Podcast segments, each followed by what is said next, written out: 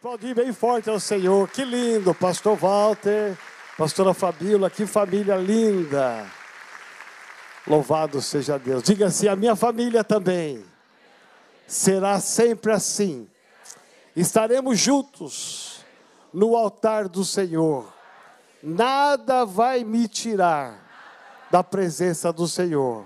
E eu profetizo que a minha geração e as futuras gerações serão do Senhor, em nome de Jesus. Amém? Feche seus olhos, curva a sua cabeça por um instante. Pai, toda honra, toda glória nós rendemos a Ti. O nosso coração é Teu, a nossa vida é Tua, tudo que temos é do Senhor.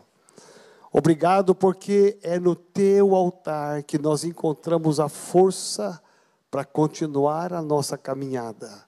É no altar que nós encontramos o refúgio em meio às lutas que nós enfrentamos.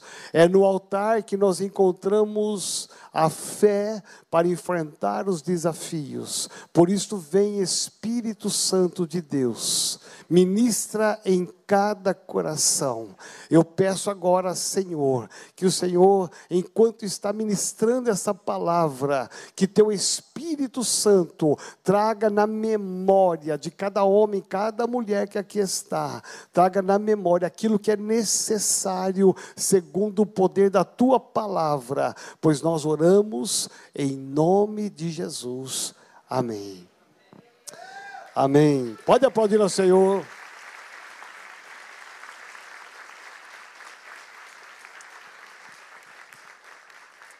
Eu quero ler contigo aqui nesta manhã, e se você tem a sua Bíblia, por gentileza, abra a sua Bíblia. Toda a nossa base daquilo que nós somos e que nós devemos ser está na palavra de Deus. Então a palavra de Deus nessa manhã está em 2 Reis. 2 Reis, capítulo 4, a partir do versículo 38 até o 41, existe uma história, uma narrativa bíblica que eu quero transportá-la para a sua casa, para a sua família e para a oração nesta manhã, que é uma, uma manhã de libertação. Então diga assim: esta manhã é uma manhã de libertação. A você que está em casa, que está me assistindo de diversos lugares, que você reúna a sua família na sala, não se distraia por nada, porque essa palavra é muito, muito importante para a sua família. É, olha só o que diz o texto bíblico: voltou Eliseu para Gilgal havia fome naquela terra, e estando os discípulos dos profetas assentados diante dele, disse ao seu moço: Põe na panela grande ao lume e faze um cozinhado para os discípulos dos profetas. Então saiu um ao campo a apanhar ervas e achou uma trepadeira silvestre, e colhendo dela, encheu a sua capa de colossítidas.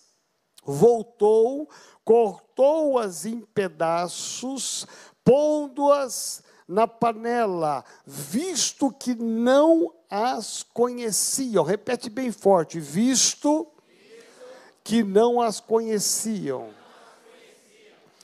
Diz o texto: depois deram a comer aos homens, enquanto comiam do seu cozinhado, exclamaram: Morte na panela, ó homem de Deus!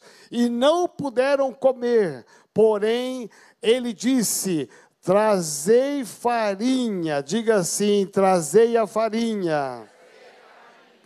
E diz a palavra: ele a deitou na panela e disse: Tira de, co de comer para o povo. E já não havia mal nenhum na panela. Diga assim: depois da farinha, não havia mal nenhum na panela.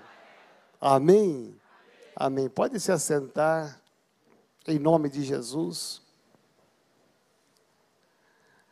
Esse texto é um texto interessante, porque ele fala de uma história que aconteceu, não é uma parábola. Diferente das parábolas, esta, esta narrativa ela fala de algo que aconteceu verdadeiramente na história de um homem de Deus. Muitas vezes nós pensamos que o fato de termos entregue o coração a Jesus Cristo já é suficiente para nos blindar de todos os perigos e males. Mas a Bíblia mostra aqui, deixa bem claro que Deus, Ele deixa que aconteça algumas coisas para que no final da história o nome dele seja glorificado. Muitas situações acontecem na minha casa, na sua casa, para que nós possamos provar, experimentar daquilo que é do céu, para que o milagre se estabeleça nas nossas vidas. Deus não nos coloca numa redoma, Ele não nos protege para que nada aconteça conosco. Deus quer que a tua vida vá bem, Deus quer que você prospere, Deus quer que a tua família seja uma família abençoada mas existem momentos da nossa vida em que as lutas vêm, as batalhas vêm, as provações vêm, as dificuldades vêm, e aí nós temos que aprender a recorrer àquele que é o Senhor da vida, Jesus Cristo. Amém? E essa história nos remete a quatro etapas interessantes. Eu leio essa história e vejo quatro etapas lindas dessa história. A primeira etapa é que havia uma necessidade, diga bem forte: necessidade. E aí, deixa eu te falar algo interessante: todos nós temos algum tipo de necessidade. Deus nos fez plenos, completos, perfeitos até antes da queda. Após a queda, o pecado entrou e com a entrada do pecado nós ficamos imperfeitos, incompletos.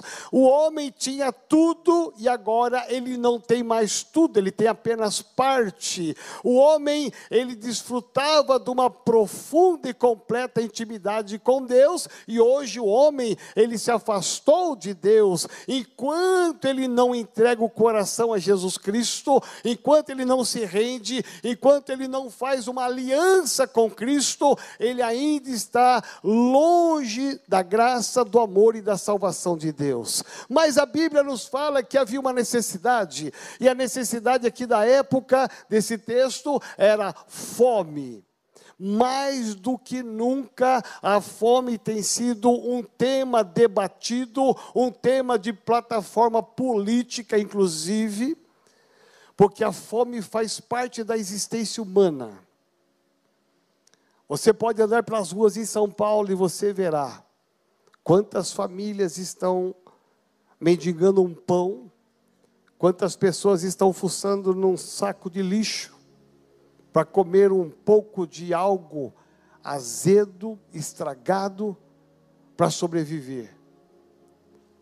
Aqui se fala de uma fome física, mas nós podemos pensar numa fome espiritual, porque o ser humano está à caça da sobrevivência, todos nós. E é tão bom saber que quando você sair daqui, você vai para sua casa, e você vai ter um arroz, um feijão, você vai ter um macarrão, um frango. Talvez alguns que vão sair daqui vão para um restaurante. E você saber que você tem dinheiro para pagar uma comida, dar uma gorjeta para o garçom, dar uma gorjeta para aquele que guardou o seu carro. É tão bom saber que nós aqui, graças a Deus, não temos uma necessidade de fome Deus tem suprido as nossas necessidades, amém? Mas não é essa a realidade de parte da população do mundo. Há uma população que está abaixo do nível da miséria. São catadores de lixo. Quando é que tem o lixo? E tem gente que reclama de um arroz e de um feijão, de um frango, de um bife, tem gente que reclama de um ovo. Imagina só. Tem gente que não tem nada, nada, nada disso, não tem nenhuma casa, não tem nenhum prato. Ele tem só as mãos para comer e ele tem somente aquilo que lhe oferecem, se é que lhe oferecem, por várias razões que não é o palco desse momento aqui. Mas havia uma necessidade que era fome na época. Havia falta de chuva. Nós estamos vivendo um período de escassez de chuva. Aonde não cai a água do céu, não tem renovação de vida. Não dá para se cultivar, não dá para colher, não dá para criar animais. E é essa a história, uma história de fome, como em muitos momentos da história bíblica, você vai encontrar a nação de Israel exatamente com grandes necessidades e com fome. E esse texto nos diz que diante de uma necessidade, o profeta, ele tem uma palavra. Sempre há uma palavra no meio da necessidade. Quem anda com o homem de Deus, quem anda com Deus, sempre haverá uma esperança, sempre haverá uma luz no final do túnel, nem que seja uma luz pequena. Quando alguns nem túnel têm, nem luz têm, nós temos a luz que se chama Jesus Cristo. Amém? Então olhe para o seu, seu irmão e fala assim para ele: graças a Deus. Jesus é a nossa luz e a nossa esperança. Olha que interessante, porque o profeta então diz assim: Eu tenho a solução. Vá buscar fora, porque dentro de casa não tinha nada, como se abrisse a, a prateleira, o armário, a, a dispensa e não tem nada, não tem nenhum arroz, nem uma lata de óleo, nem um macarrão, nem uma lata de sardinha, não tem nada, o que, que vamos comer? Veja que aqui é algo que atingiu até o profeta, até o homem de Deus. Os seus discípulos foram atingidos. Então, ele tem a solução, vá buscar alguma coisa. Parece ser uma coisa óbvia, mas não era na época. Então, a Bíblia diz que quando nós andamos com gente de Deus, sempre tem solução. O homem de Deus sempre tem uma revelação para trazer à existência o milagre que nós precisamos. Então, aqui se levanta o profeta e traz uma solução. Vamos fazer um caldo de ervas. Não tem nada sólido, não tem nada concreto, não tem carne, não tem plantio, não tem nada. Então nós vamos fazer um caldo de ervas. Então ele ordena para que alguém faça a, a trazer essas ervas para dentro de casa. Então saiu um homem disposto, e aqui também tem é, mensagens lindas disso, porque não há nenhum questionamento. O profeta disse: Vai buscar as ervas. Ele não vai dizer assim, mas profeta, você sabe que nós já comemos tudo que era verde, tudo que ah, tinha ali fora, nós já comemos, não tem nada. Mas aquele homem, em submissão à autoridade do profeta, ele sai sem questionar, sem abrir a sua boca, ele abre a porta e sai para buscar aquilo que o profeta havia determinado. A Bíblia diz que ele procurou, e eu imagino que ele andou muito, não fala aqui o texto bíblico, porque eles já tinham comido tudo que era possível, tudo que era perto tinham comido. Chegou um tempo em que acabou tudo. Sabe aquele tempo que acaba tudo? Acaba a alegria na sua casa acaba a esperança, acaba a fé, acaba o amor. Quantas coisas vão acabando e que vem a necessidade.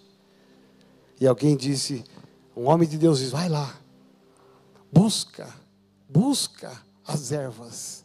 Ele sai da casa, diga bem forte, ele saiu da casa.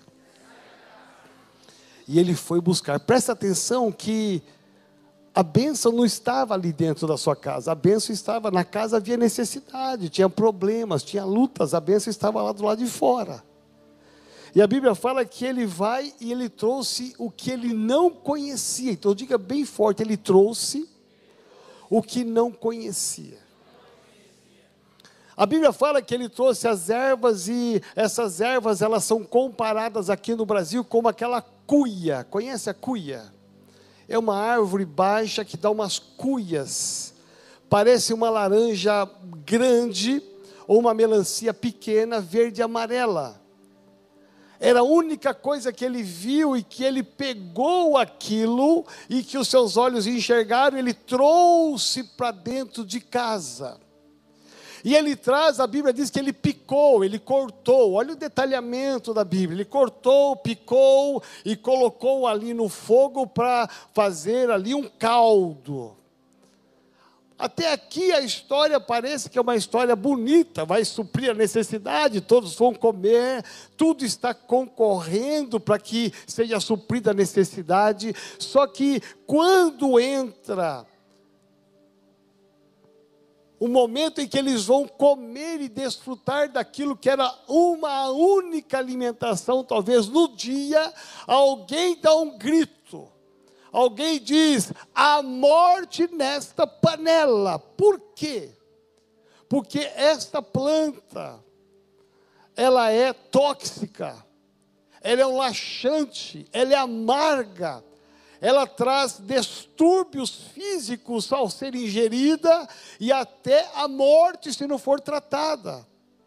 Então, no primeira colher que foi dada, alguém já gritou: a morte na panela. Por quê? Ele viu que era amarga, que era tóxica, não fez bem no estômago, no organismo, para todo mundo de tomar, para todo mundo de comer. O que aparentemente era uma solução se transformou num problema. Então aí entra o homem de Deus, e ele vai usar o que se tinha conhecido na época a farinha. Então diga assim: a farinha é a tipificação de Jesus, o pão que vem do céu. Veja bem, é a mesma panela, é o mesmo veneno, é a mesma coisa tóxica, tudo que tem de problema e de morte está ali, não foi tirado, não foi trocado o caldo, não foi trocado o ingrediente, não, é a mesma coisa, só que com uma diferença. O profeta, que é um homem de Deus, ele pega um punhado de farinha e ele joga naquela panela e mexe, e aí ele pede para provar, e quando alguém prova, já não tem mais o gosto de amargo e não mais está tóxica. Diga assim com Jesus. Tudo muda e eu quero me atentar com você nesta manhã a palavra que está exatamente no versículo 39. Volta aí na sua Bíblia, porque diz assim: Então saiu um ao campo a apanhar ervas e achou uma trepadeira silvestre, e colhendo dela, encheu a sua capa de colo, colo, cola, colossíntidas. Voltou e cortou-as, é tão ruim que é difícil de falar voltou e cortou-as em pedaços, pondo-as na panela, visto que não as conhecia. Deixa eu pensar aqui, o que, que nós estamos trazendo de fora para dentro? É esta a palavra que Deus pediu para trazer para você nesta manhã. Quando eu falo para dentro, aquilo que nós trazemos do lado de fora, aquilo que não é nosso, e que nós temos a prática de trazer para dentro. Veja, está do lado de fora, está no externo, e agora você traz para o seu interno. E eu quero pensar em três níveis do seu interior. A primeira entrada de coisas que você não conhece, que pode trazer morte coisas que você está trazendo para dentro que podem trazer e gerar morte, coisas que você conhece, coisas que você desconhece. Então, diga assim: na minha mente é o primeiro nível. O que tem na sua mente? O que, que você coloca de fora dentro da sua mente? Quantas informações por fração de segundos você recebe e que você armazena na sua mente, na sua memória? É algo tremendo.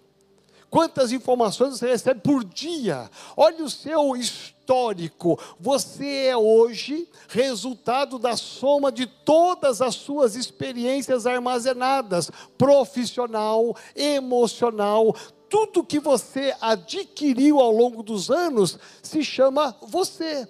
Você é essa pessoa, ou você conseguiu trazer de fora para sua mente muitas coisas boas muitas coisas que te transformaram num bom profissional, numa pessoa habilitada para ser um empreendedor, para ser uma pessoa de sucesso, para você coordenar uma casa, uma família, para você ser um pastor da igreja, um líder da igreja. Muitas informações você trouxe de fora para dentro da sua mente, e aqui fala-se do conhecimento da palavra, o conhecimento secular, e que você cresceu e você fez uma faculdade e você se formou, fez mestrado, doutorado, fez pós pós isso, pós aquilo, e você foi crescendo e crescendo, tudo isso está na sua mente, na sua memória. É isto que te torna o que você é hoje. É o acúmulo dessas coisas. Agora, o que, que você traz de fora para a sua mente que pode gerar morte? Eu relacionei aqui três situações simples. Poderia citar muito mais. Primeira delas, os traumas do passado. Você sabia que os traumas do passado eles podem gerar morte, não apenas tristeza, mas morte. Morte da sua alegria, morte da sua esperança, morte do seu futuro. Esse passado que muitas vezes você está trazendo para dentro da sua memória, que não ficou no passado, mas que está te matando estando no presente, e cada vez que você se lembra, porque está armazenado aqui, isso traz um tipo de morte. Em segundo lugar, quando você tem uma, uma sensação na sua mente que você é menos que os outros, um estado de comiseração tremendo nunca se sente valorizado, valorizada, por mais que alguém diga que você é uma bênção, por mais que você chegou aonde você chegou, há um sentimento, há algo presente na sua mente, latente na sua mente, que está te dizendo que você não é nada, que você é menos que as outras pessoas. Em terceiro lugar, os complexos os complexos que estão armazenados na sua memória, na sua mente.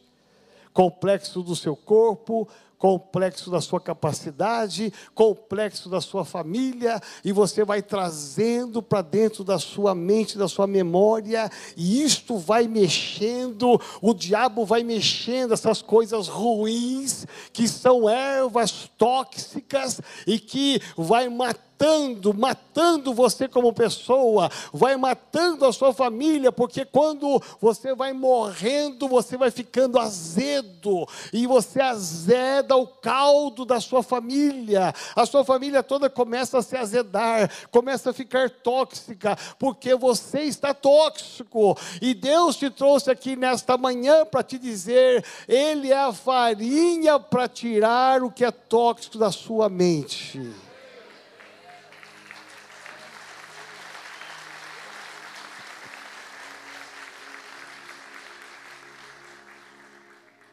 E enquanto eu estou falando aqui, a minha oração, desde quando Deus me deu essa palavra, é Espírito Santo leva cada homem, cada mulher que vai estar na igreja, que vão estar me assistindo em casa.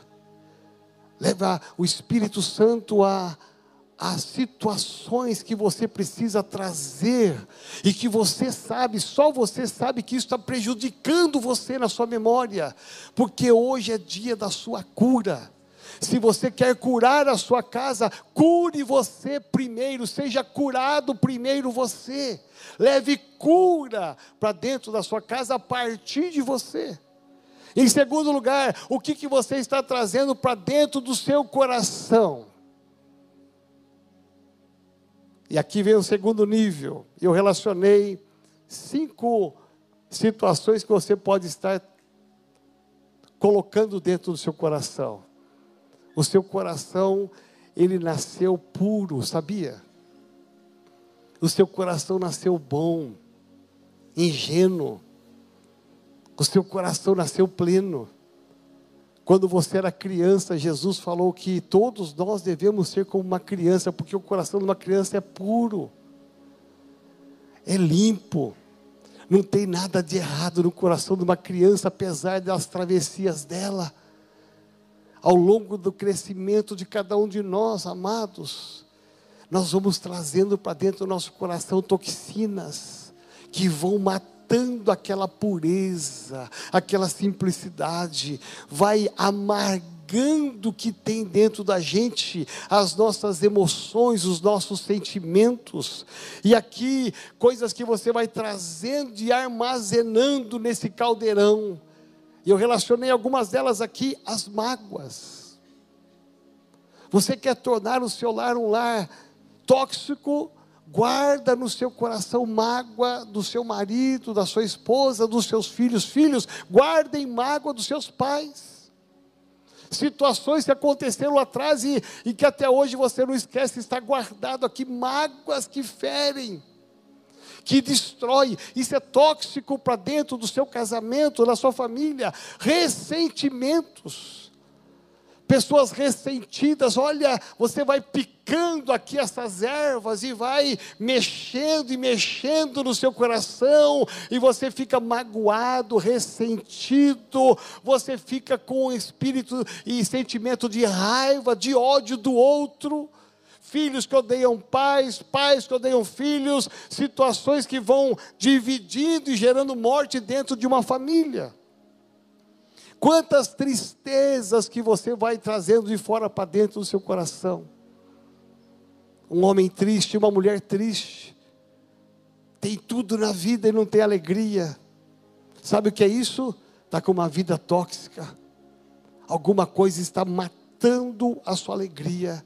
E por último, as decepções.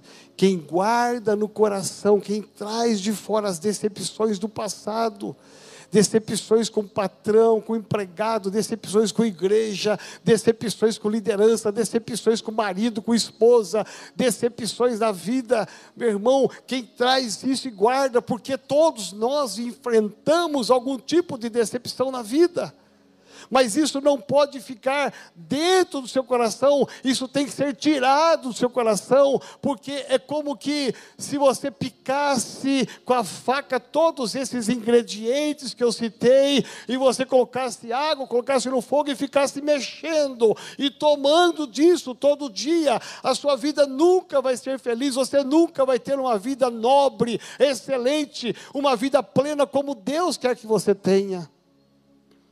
Mas eu creio que Deus te trouxe aqui porque hoje é dia de você tirar e Deus vai colocar a farinha que é Jesus no seu coração, porque diz a palavra, Apocalipse, Jesus diz lá, né? Eis que estou à porta e bato. Ele está batendo na porta do seu coração, e você vai abrir a porta do seu coração, e não importa o que esteja de ruim, que está gerando morte dentro de você, de tudo isso que eu falei, das suas emoções, Jesus quer curar você na sua vida emocional.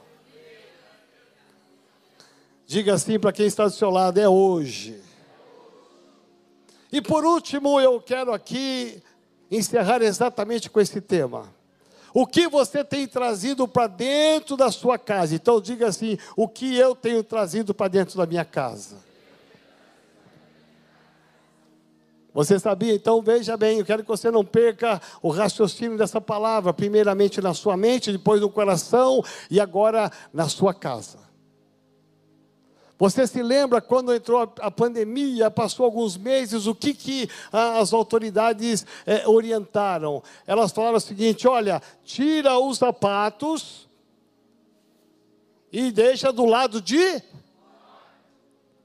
Até hoje tem muitos de nós que deixamos o sapato de fora, sim ou não? Sim. Por que é que o sapato tem ficado lá de fora? Para que você não trouxesse ou não traga as contaminações da rua, de onde você andou, para dentro de casa. Parece uma coisa simples, física, científica, médica, mas aqui tem um lado espiritual. E ainda bem que minha meia não está furada. Santo de Israel. Olha só.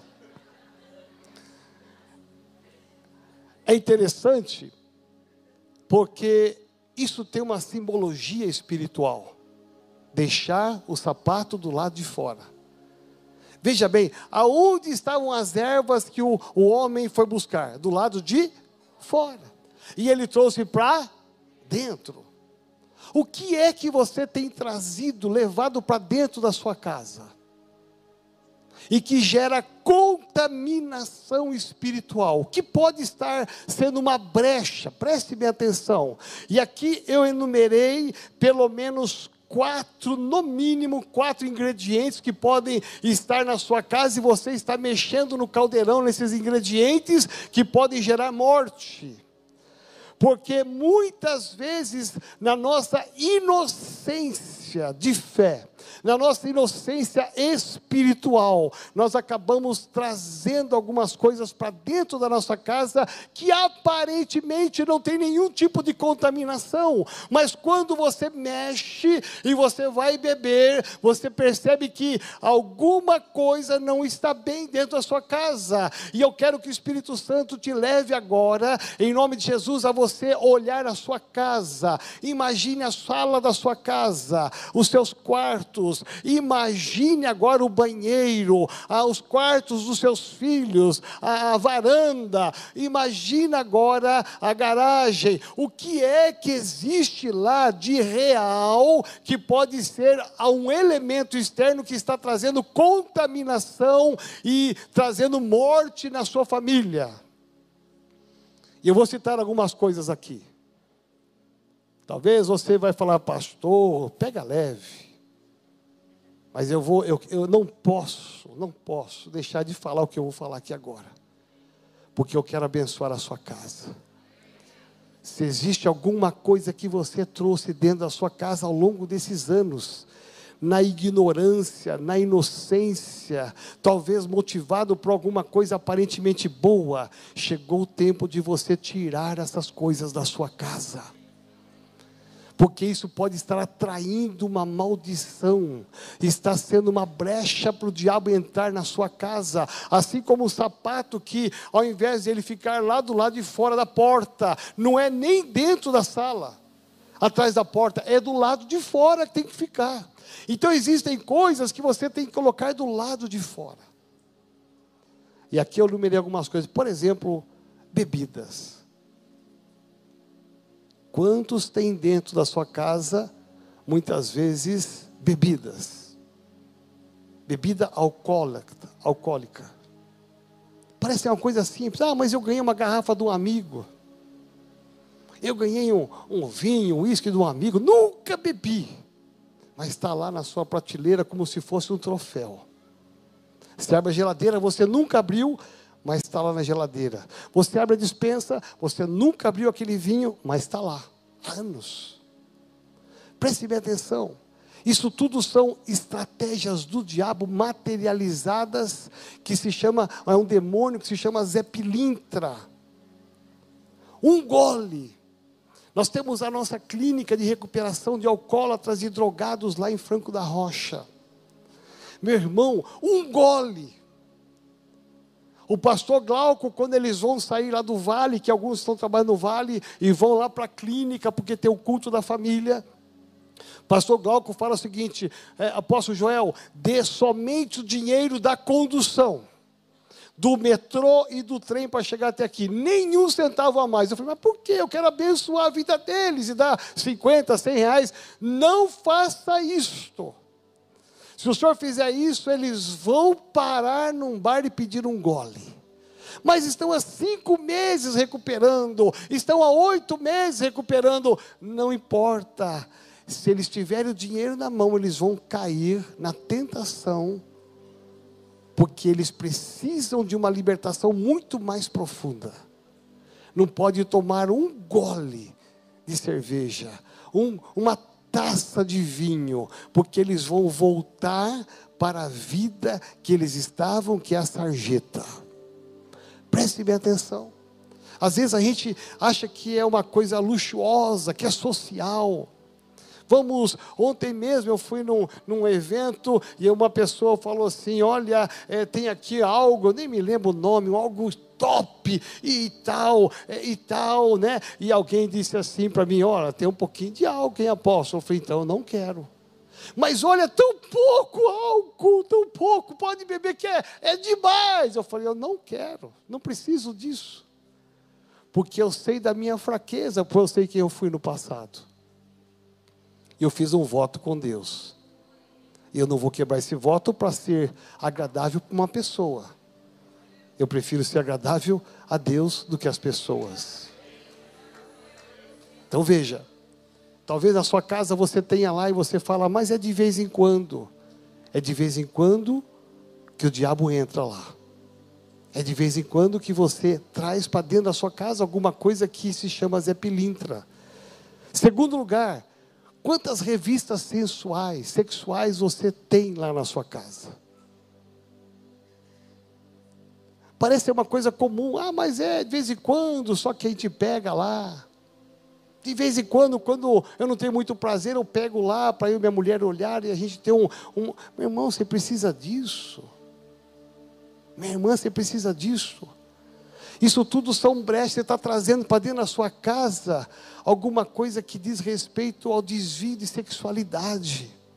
Em terceiro lugar, objetos que foram consagrados em terreiros.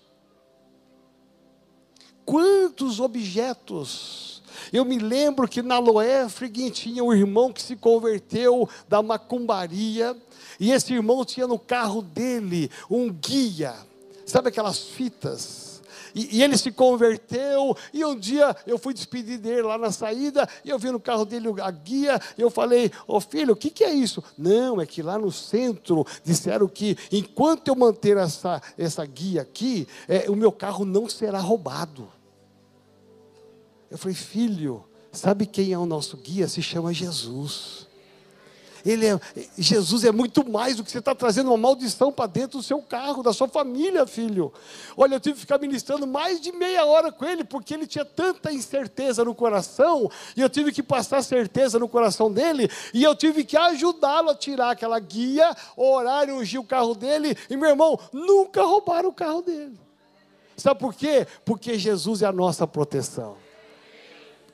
Ele, na inocência, com medo, ele fez o quê? Ele manteve alguma coisa que buscou lá no terreiro, como se fosse uma coisa boa.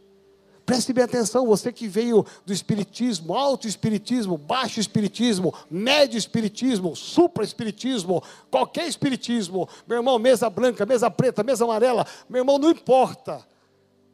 Dá uma olhada na sua casa, o que, que você trouxe, o que, que tem lá na sua livros. Livros com instruções espíritas, é, livros é, daquele que já faleceu. Meu irmão, preste atenção: é, fitas, é, DVDs, coisas que você trouxe da rua para casa, alguém te deu até como presente, mas está na sua casa. Tudo isso é brecha, é como se tivesse aberto uma brecha enorme, é para que o diabo entre e se ande na sua vida. E por último lugar, objetos consagrados que se chamam santos. Veja bem, a grande maioria de nós viemos da Igreja Católica Apostólica Romana, sim ou não? Sim. E nós aprendemos a respeito dos santos. E a Bíblia fala que atrás de cada santo, veja, se você for no terreiro, você tem todos os santos da Igreja Católica aqui de um lado, você vai no terreiro, é, são os mesmos santos com nomes totalmente diferentes, mas são os mesmos santos que operam diferentemente. Olha a confusão que se faz na cabeça do povo sobre religiosidade.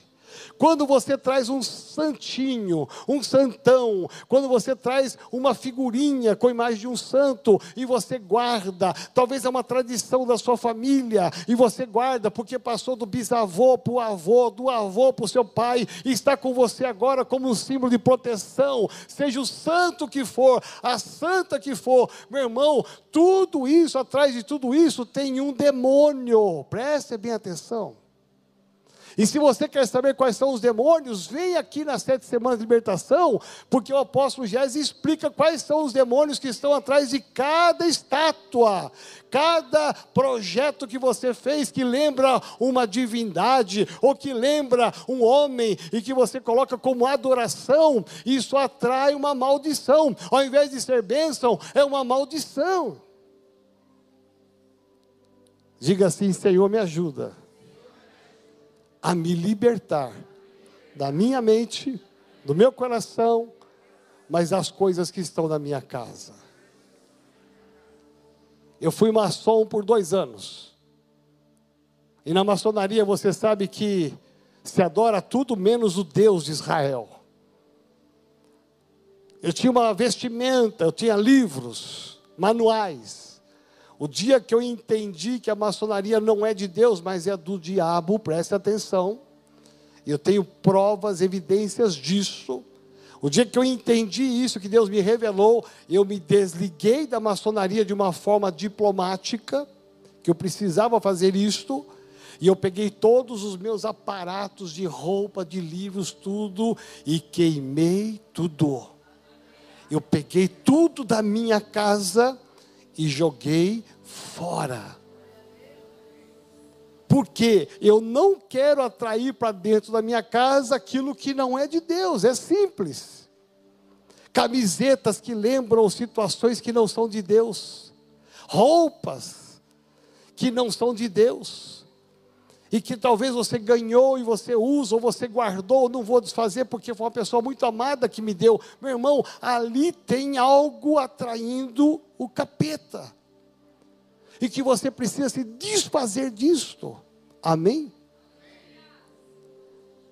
Quando o profeta disse aqui, eu quero convidar você a ficar de pé.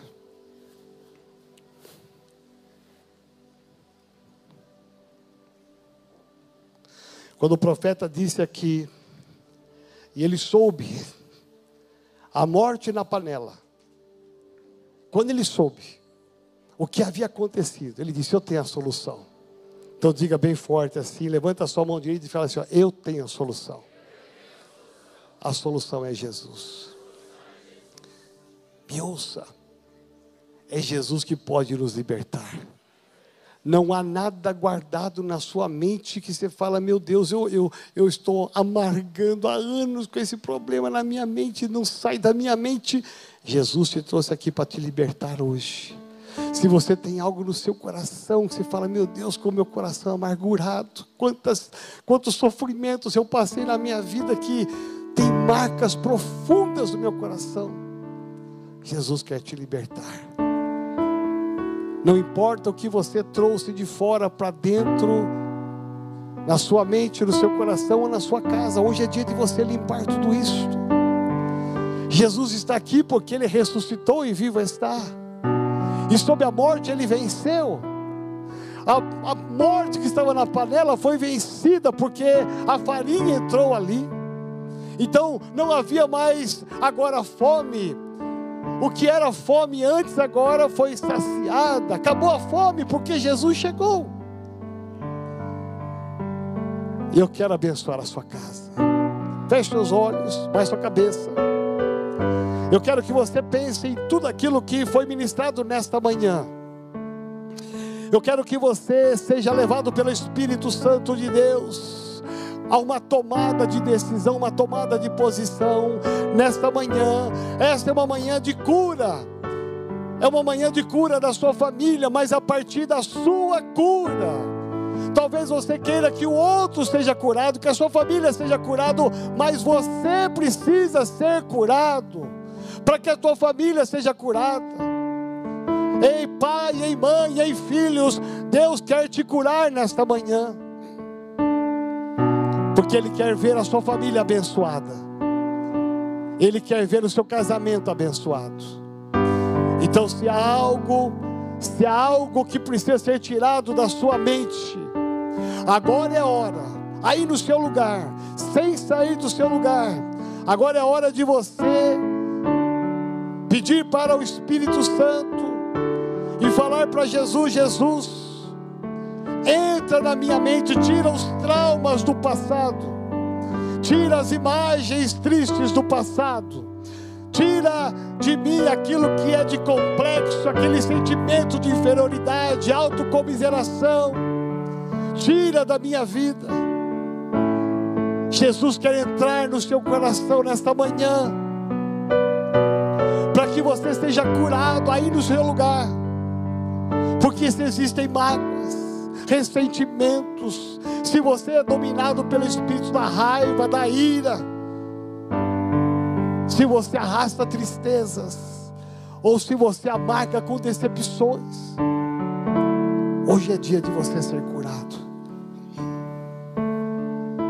Coloque a mão no seu coração agora e fala com o Senhor. Você que precisa dessa cura, fala com o Senhor agora.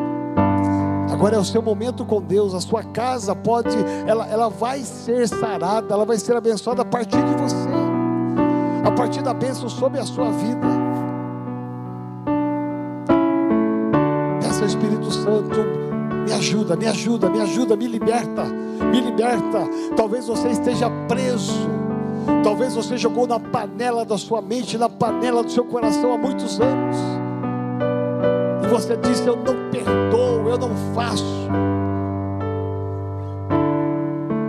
E o diabo tem te atormentado com essas questões da mente e do coração.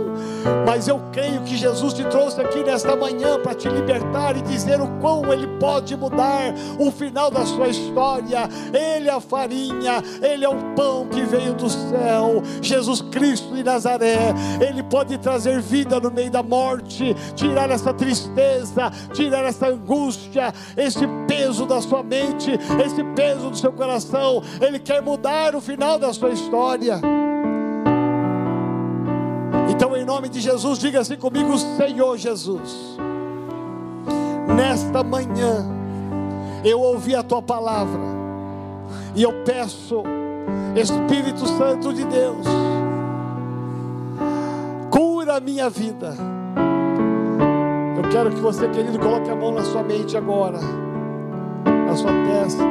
Diga assim: Espírito Santo de Deus, venha trazer a cura, venha trazer a libertação de tudo aquilo que está na minha mente, todos os traumas do passado, todas as decepções, todos os sentimentos ruins que estão armazenados, que estão guardados na minha mente e que tem me causado malefícios. Senhor, me ajuda, cura nesta manhã, tira, em nome de Jesus. Eu não quero mais viver atormentado por todas essas questões. Eu quero ser livre, eu quero ter uma mente sã, eu quero ter a tua mente. Por isso, vem Jesus, entra na minha mente Limpa, Senhor, de tudo aquilo que não é teu, toda sujeira, toda impureza. Tira, Senhor, e me dá uma mente santa, uma mente limpa, para a glória do teu nome.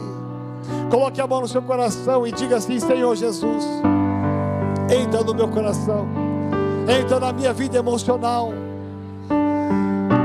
Senhor, me ajuda a me libertar das mágoas, dos ressentimentos, das tristezas, das decepções, de todo sentimento ruim que porventura estejam armazenados no meu coração.